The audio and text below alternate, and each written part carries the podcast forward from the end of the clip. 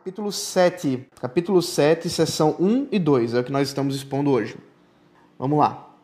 Uh, Salmo 113, 5 a 6. Quem é semelhante ao Senhor nosso Deus, cujo trono está nas alturas, que se inclina para ver o que se passa no céu e sobre a terra? Então, aqui nós encontramos, tanto em Isaías quanto em Salmos, essa relação em que o, o profeta e o salmista observam entre Deus e o homem e o quanto Deus é superior ao homem. Nós temos observado é, que algumas pessoas, é, já vimos na verdade isso, inclusive no, no, no primeiro capítulo, e, e, na verdade no, no segundo capítulo, quando falamos sobre Deus e a Trindade, que Deus não é meramente um homem grandão. A gente não pode uh, definir Deus simplesmente com superlativos. Isso é uma coisa importante dentro da doutrina cristã. Deus não é meramente um homem com as qualidades humanas perfeitas. Deus está acima da criação e é distinto da criação porque ele não é criação, ele é o criador. E, e esse aspecto ele é fundamental nesse, aspecto, nesse ponto que nós estamos estabelecendo aqui de relacionamento com o homem.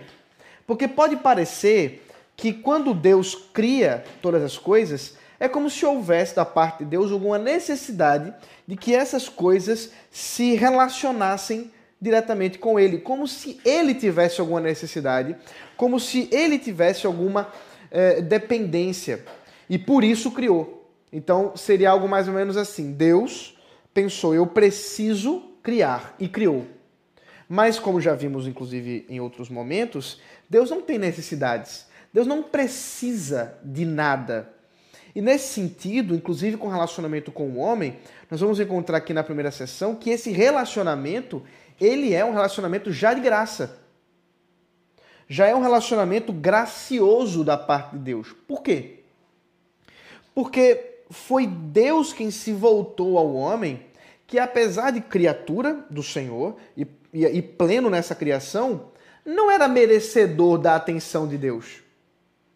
Mas Deus, na sua soberania e na sua graça, uh, foi até o homem e o, uh, e o, o, o cuidou e, e, e se relacionou com ele. Jana está falando que eu devia estar tá na sessão 7. Será que eu devia estar tá na sessão 7? Agora você me, me pegou. Pode ser que eu tenha me enganado. Eu tô, até sem a confissão aqui para confirmar. Ah, foi Arthurzinho que colocou errado? Ah, tá bom. Ufa! então, é, é, ele já está ajustando aí. Vai, vai colocar lá, né, Arthurzinho? Beleza. Então, vamos voltar aqui. Ah, então, essa distinção entre criador e criatura, ela nos coloca no devido lugar, mesmo no aspecto ainda da criação. Ah, o próprio Deus, que não, como nós já dissemos, não é servido por mãos humanas, é, já revela isso de maneira clara. Paulo, em Atos, capítulo 17, versículo 10, falando em Atenas, deixa isso bem evidente. Nós já vimos esse texto em outros momentos, mas só para a gente lembrar dele. Atos 17, 10. Eu tô achando que eu coloquei o texto errado, meus irmãos. Nem Atos 17, 10, não. É... Atos 10, 24. Desculpe, 17, 24. Atos 17, 24. O Deus que fez o mundo e tudo que nele existe sendo ele Senhor do céu e da terra, não habita em santuários feitos por mãos humanas, nem é servido por mãos humanas, como se precisasse de alguma coisa, pois ele mesmo é quem a todos dá vida, respiração e tudo mais. Ao contrário disso, ao, ao contrário dessa necessidade da parte de Deus, nós temos necessidade de servir a Deus. Veja Lucas, capítulo 17, 10. Agora sim, Lucas 17, 10.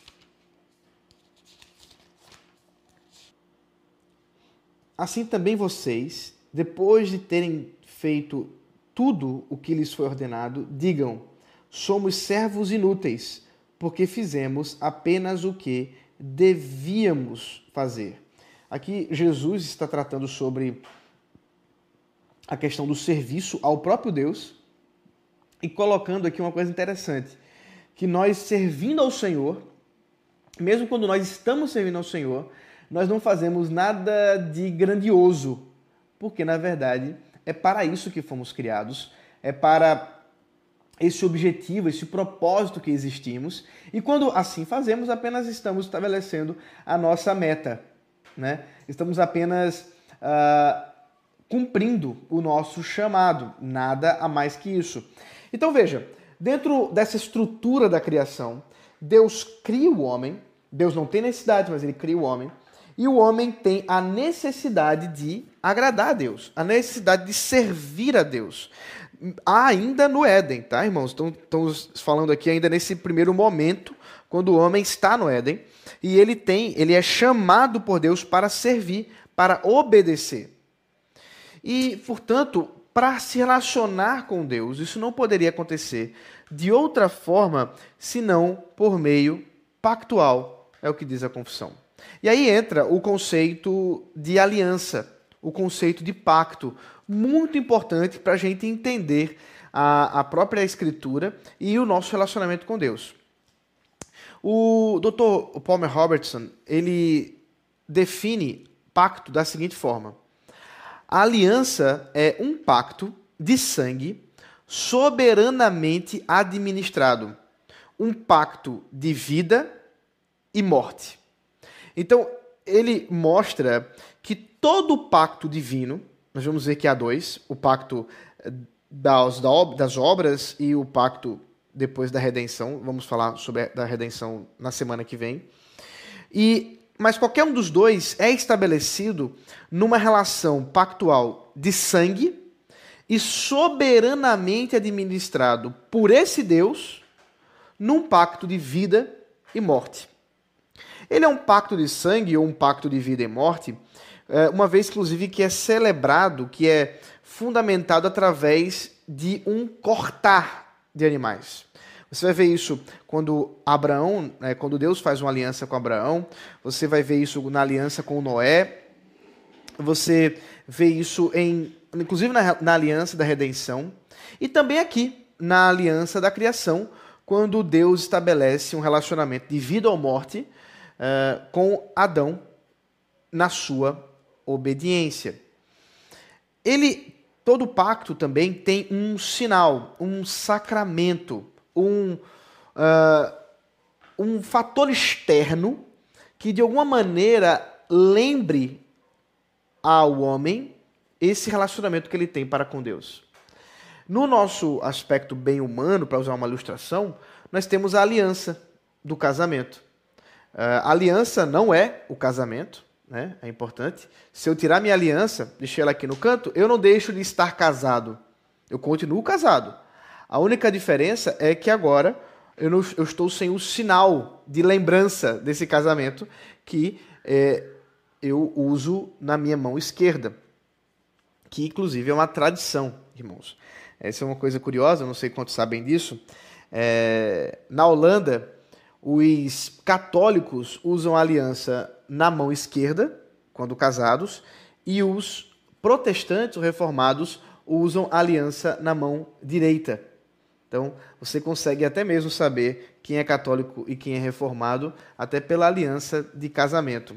Isso é uma tradição interessante dentro do, do das igrejas ali na, na Holanda. Como eu estou dizendo, portanto, isso é uma questão de tradição.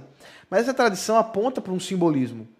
Assim também, quando nós olhamos para o relacionamento pactual de Deus com o homem, Deus estabelece um sinal, uma memória de um relacionamento. E no caso é, da aliança da criação, era a árvore da vida, onde Deus coloca ali o ponto de relacionamento.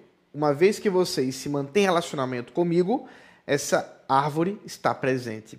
Assim como o arco-íris, assim como a, a, a, a monarquia davídica, a lei do Senhor em Moisés e finalmente, o batismo e a ceia na nossa administração, na, na administração que nós vivenciamos hoje dentro do pacto da redenção. Eu vou falar um pouco mais sobre essa questão do, do, do, símbolo da árvore da vida daqui a pouco, quando falar do pacto da criação. Se eu não falar, vocês me perguntam. Mas então, o ponto é, esse, esse sacramento, ele aponta para esse pacto, para esse relacionamento, que é soberanamente administrado. Aqui nós temos uma diferença entre um pacto ou uma aliança feita entre Deus e os homens e um pacto e uma aliança feito entre dois homens ou duas mulheres, por exemplo, numa empresa. O homem ou a mulher. Né? Uh, por quê? Porque num contrato, num pacto feito entre homens, né, é, uma empresa ou coisa do tipo, você tem ali uma relação de igualdade. Uh, veja que, que existe uma, uma, uma relação em que os dois são iguais e estabelecem ali termos iguais para os dois. Com Deus não é assim. Deus, como a gente já viu, ele inicia esse relacionamento com o homem. Ele graciosamente vai até o homem para se relacionar com o homem. E ele estabelece os termos desse relacionamento. Ele mesmo estabelece como isso se dará. Como é que o homem vai poder falar, se relacionar com o próprio Deus, viver em relação a Deus. E, e assim, portanto, nós é, é, vemos que o pacto de Deus ele tem menos uma relação de contrato e mais uma relação de um pacto unilateral, de um Deus que estabelece os termos e que coloca o homem é, como a, a, aquele que está recebendo também esse contrato, esse pacto, mas que numa relação bem distinta, porque Deus está muito acima que o homem.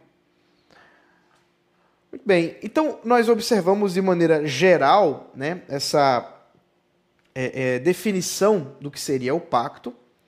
Agora entramos diretamente no que seria esse pacto chamado pela confissão de pacto de obras, que nós vamos ver que também pode ser chamado de pacto da criação, pacto de vida, a, o catecismo usa essa expressão, pacto adâmico ou aliança adâmica e também outras, é, é outros termos que podem ser, ser usados. Se alguém tiver alguma pergunta, é, pode fazer e aí eu começo a exposição da sessão 2. Então vamos lá. Veja comigo Gênesis capítulo 2, versículo 15. Gênesis 2, 15. O Senhor Deus tomou o homem e o colocou no jardim do Éden para o cultivar e o guardar. E o Senhor Deus ordenou ao homem: De toda árvore do jardim você pode comer livremente, mas da árvore do conhecimento do bem e do mal você, deve, você não deve comer, porque no dia em que dela comer, você certamente morrerá. Aqui nós encontramos esse pacto feito entre Deus e o homem em que Deus estabelece algumas diretrizes de relacionamento do homem para com ele. Primeira coisa que a gente deve lembrar é que esse pacto da criação estabelece normas, estabelece leis criacionais que mesmo após o pacto ter sido quebrado, esse, essa estrutura se mantém. Pelo menos três características ou três ordenanças estão aqui estabelecidas por Deus para com o homem e que se mantém uma vez que o homem, mesmo quebrando o pacto, é a imagem e semelhança de Deus. Primeiro, o que nós chamamos de o mandato espiritual ou cultico. O mandato espiritual ou cultico é o mandato do Shabat, do sábado, que a gente vê no capítulo 2, versículo 3. E Deus abençoou o sétimo dia e o santificou, porque nele descansou de toda a obra que, como Criador, tinha feito. Deus estabelece uma estrutura de vida para o homem, em que o homem deve trabalhar seis dias, mas tem de descansar. Esse descanso, inclusive, está associado, mais, mais à frente isso vai ficar mais claro, mas aqui nós já, já encontramos alguma, alguma indicação, é, de que esse, esse descanso está relacionado ao culto ao próprio Deus. Nos, no, nesse primeiro momento da criação, o templo, o tabernáculo de Deus é todo Éden. Todo lugar onde o homem está, o homem está diante de Deus. E por isso o homem sempre, sempre está em relação a Deus de forma cultica, de forma espiritual ou de forma religiosa. Mas em especial, há um momento com o qual o homem deve parar, um momento no qual o homem deve parar e descansar. Descansar das obras normais de cultivo e, e cuidado da, da criação, para o quê? Bom, isso não está claro aqui, mas vai ficar mais claro na sequência da revelação que é para adorar a Deus de maneira mais específica. Então, aqui nós encontramos esse mandato da adoração, ou mandato espiritual, o mandato do, relacionamento que o homem tem para com Deus, que se estabelece num relacionamento de descanso e dependência e de adoração como resposta. Lembra, todo culto é resposta. O culto não é uma ação ativa do homem, mas é uma ação ativa de Deus para com o homem que responde a Deus adorando. O descanso é a mesma coisa. Esse descanso é uma resposta que o homem dá ao trabalho do próprio Deus e do descanso do próprio Deus, e agora também ele descansa em Deus, na dependência de Deus. Então, esse mandato da criação, ele permanece ainda hoje no nosso chamado para descansar descansar no Senhor, na dependência do Senhor e também da adoração, do culto a Ele de maneira uh, mais específica, coletiva, que é o que nós fazemos no domingo. O outro mandato, são três. O segundo mandato é o mandato cultural, que está intimamente relacionado ao trabalho. O trabalho e a criação ou modificação do homem na criação ou na natureza. Porque o que é cultura? Cultura é uma ação humana na criação. De maneira bem, bem simples e básica. Cultura é algo humano, é estritamente uma obra humana, não existe cultura divina, mas existe a cultura humana, que é a modificação da criação pelo próprio homem. E por isso está associado a trabalho e está associado também a tudo aquilo que o homem faz na no seu relacionamento com a própria criação, como foi que o homem uh, se relaciona com essa, uh, essa criação. Nesse mandato cultural é o chamado do homem para estabelecer uma sociedade, para estabelecer uma cultura, para é, estabelecer tudo aquilo que na nossa sociedade nós vivenciamos. Isso é dado pelo próprio Deus no chamado para cultivar. Aí a ideia do, do versículo 15, né? Cultivar e guardar. Essa, essa noção do cultivo da criação, que não envolve meramente uma manutenção, mas envolve sim um trabalhar, um modificar do homem para com a criação, seja ele a modificação que for. É claro que essa modificação, por causa do pecado, hoje nós estamos inseridos em uma cultura que ela tem aspectos mantidos por Deus ainda uh, uh, criacionais ou ainda estabelecido dentro das normas do próprio Deus, mas também vários aspectos apostas ou aspectos que se colocam em antítese para com a verdade de Deus e por isso que são é, aspectos culturais pecaminosos, né? Então nós temos toda a cultura hoje humana, ela está recheada disso, ela é um mix disso, de coisas boas e de coisas ruins. É, não existe uma cultura totalmente boa, nem existe uma cultura totalmente má. É, sempre há aspectos ainda é, de maldade ou de bondade, porque Deus tem mantido dessa forma até o dia em que ele restaurará todas as coisas, e aí sim nós teremos uma cultura pura, uma cultura onde o homem agirá para com a criação de maneira diferente daquela que ele age hoje. O, o terceiro mandato é o mandato relacional, que se é, é, estabelece dentro do casamento, especialmente, mas é, envolve todo o relacionamento do homem para com o próximo. Né? É claro que quando Deus cria o próximo aqui na, no relato de Gênesis, nós temos Eva, e portanto, esse próximo aqui é o casamento, né? se relacionando no casamento. E ele tem como ponto o amor. E, e nesse sentido, o amor ele é uma ação para fora. É? E, e é, é curioso isso, por isso que toda a ênfase nas escrituras é que o amor nunca seja para dentro. A ideia de amor próprio, a ideia de, de amor a mim mesmo é uma noção dentro das escrituras antitética, é o paradoxal. Porque Deus cria o amor para fora, para eu dar, e não para que eu me dê. Então Deus estabelece o amor como um meio, como um instrumento relacional. E não para que eu me relacione comigo mesmo, mas para que eu possa demonstrar amor para com Deus, no amor a Ele acima de todas as coisas, e para com o próximo, no amor como a mim mesmo, ou como é, é, é, eu sinto que deveria ser amado. Seria essa uma, a ideia é, que eu estabeleço os critérios para amar o próximo a partir da ideia de como eu acredito que deveria ser tratado. Esse seria um critério uh, básico para os nossos relacionamentos. Mas em, em última análise, mesmo essa, esse critério, por causa do pecado, pode entrar em conflito. Né? Então, além daquilo que eu acho, existe a lei do Senhor. Por isso que ele dá a lei dele que é, nos dá a diretriz do que é o amor, do que é a forma como eu posso me relacionar para fora, me relacionar para o outro, essa ação em direção ao outro. E isso se, se enquadra dentro desse mandato relacional.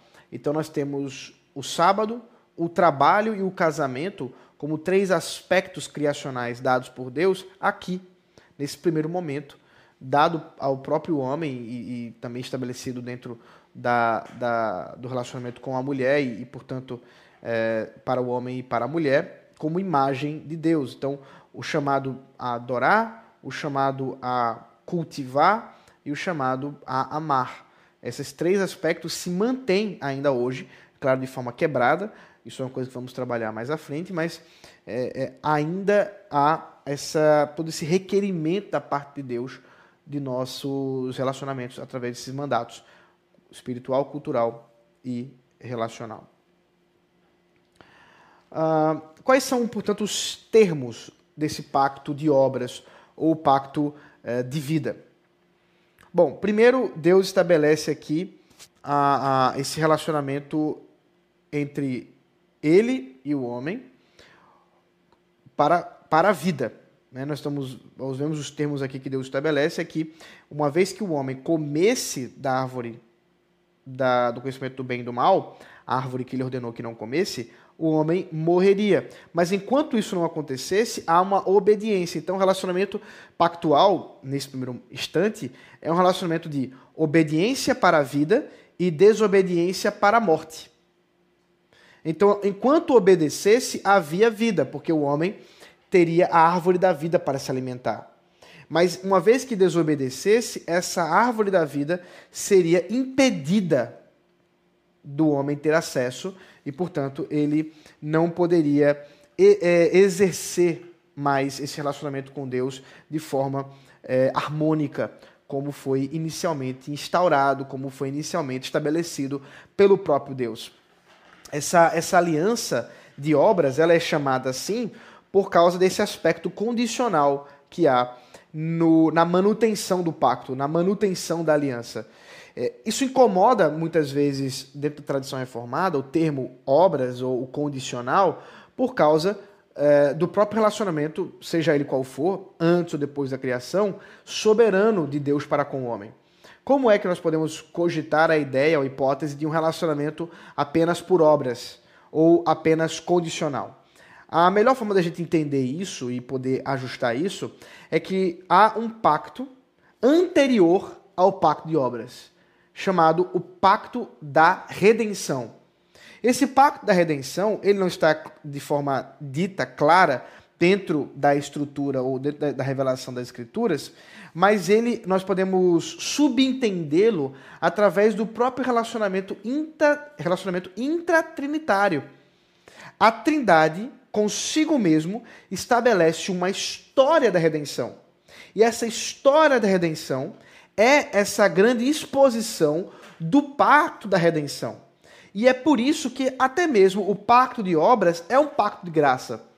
Deus estabelece um relacionamento condicional com Adão, considerando já o seu plano redentivo em, que estaria trazendo o pacto da redenção na, na sequência.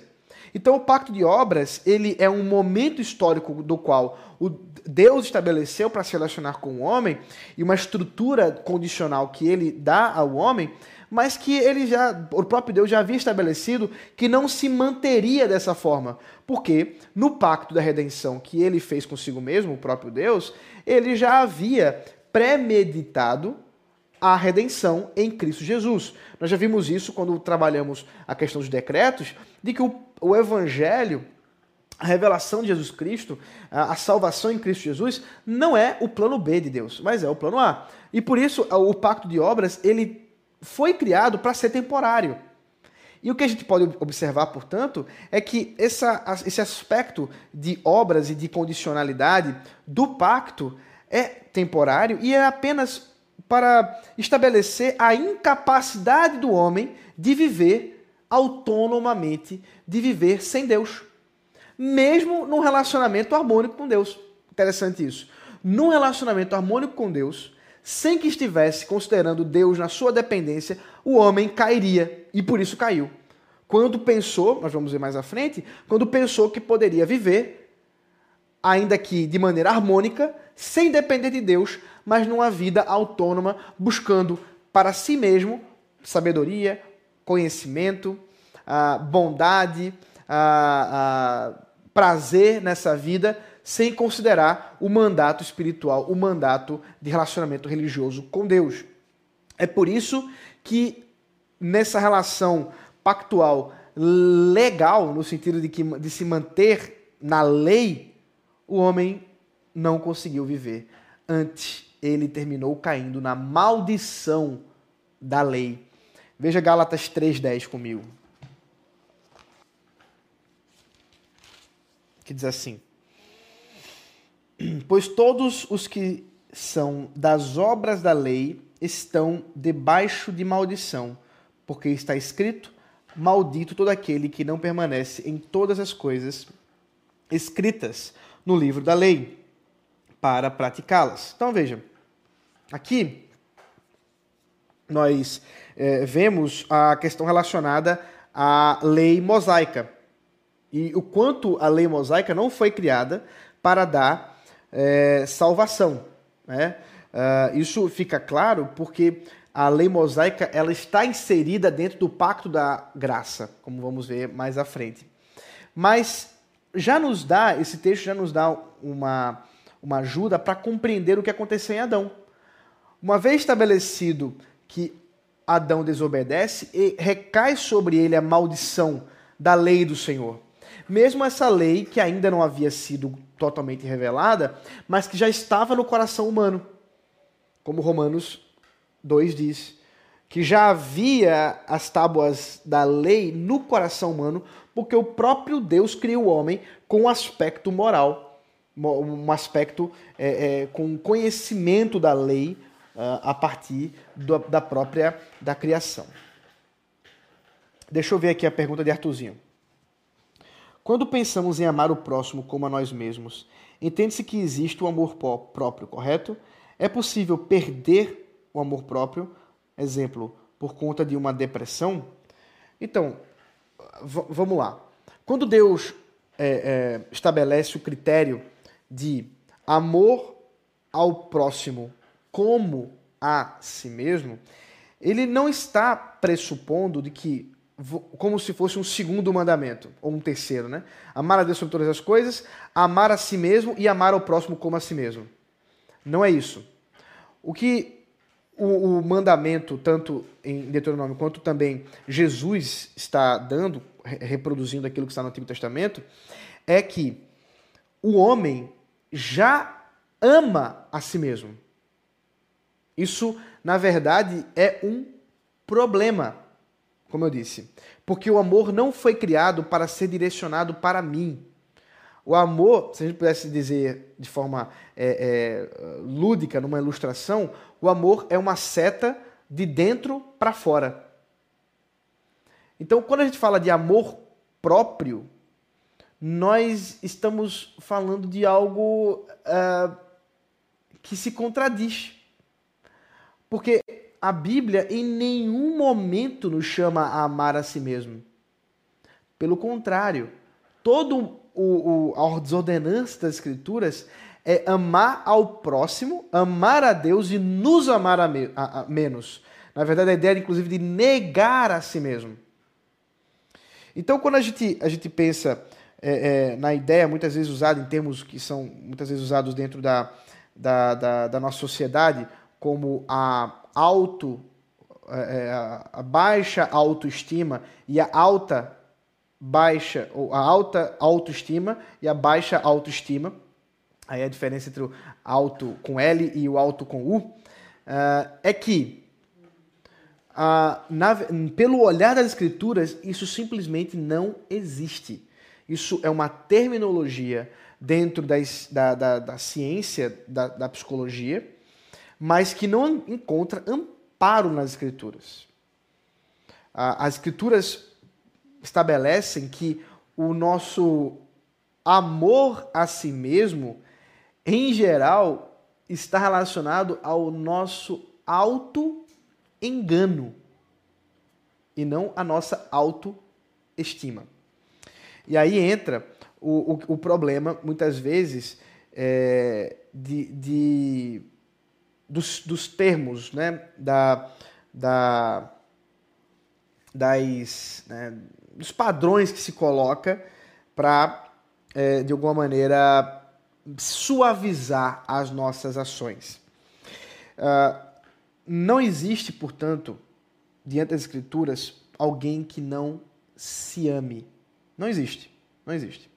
Não existe ninguém com baixa autoestima.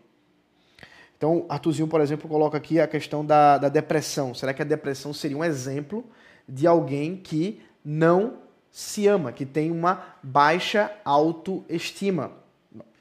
Isso não, não corresponde com as escrituras. Eu não vou entrar aqui nos detalhes do, do que é a depressão, em termos, seja da, da ciência ou termos específicos da, das escrituras, mas o, o, ponto, o critério que eu quero deixar claro aqui dentro do, do, do nosso chamado para amar para fora é que quando nós estamos insatisfeitos com a nossa vida, com os nossos relacionamentos, é, com a nossa profissão, com seja lá o que for, que nos traga uma tristeza e uma insatisfação, né, um, para usar o termo aqui bem genérico, não estou usando o termo técnico, uma depressão por causa disso, não é porque nós estamos com baixa autoestima, mas é porque nós estamos considerando que as coisas como estão para nós não estão como nós achamos que merecíamos.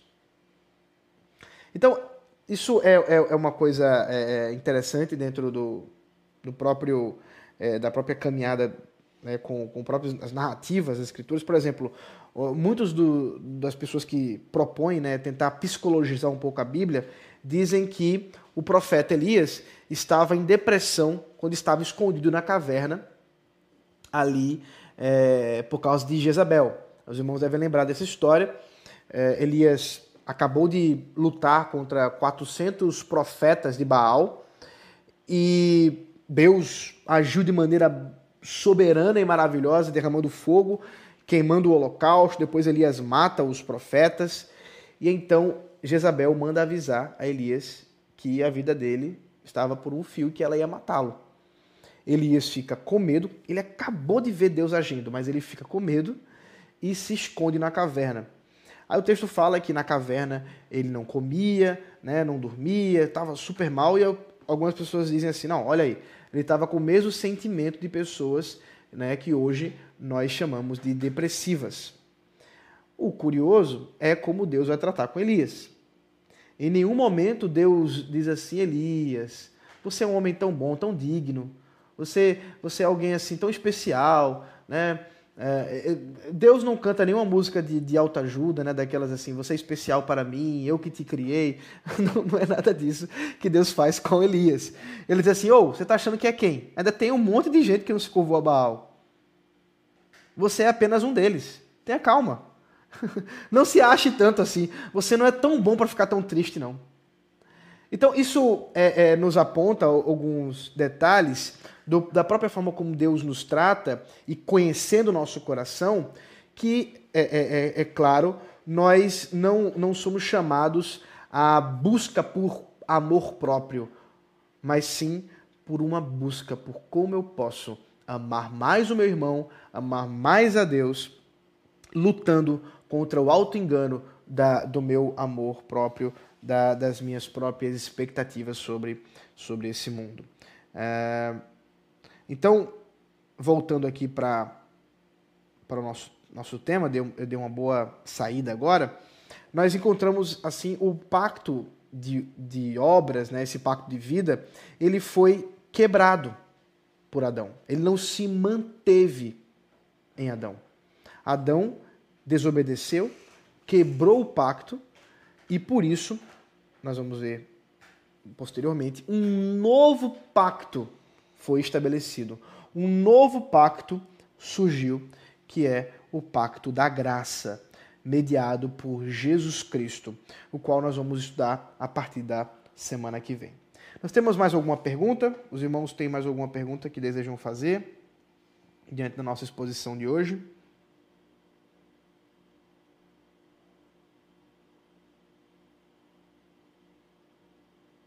Não sei se eu deixei passar alguma, não, né?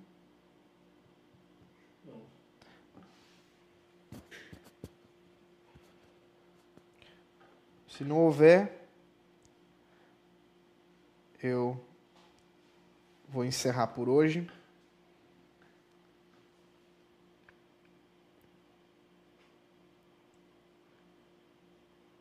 E a gente uh, continua na semana que vem.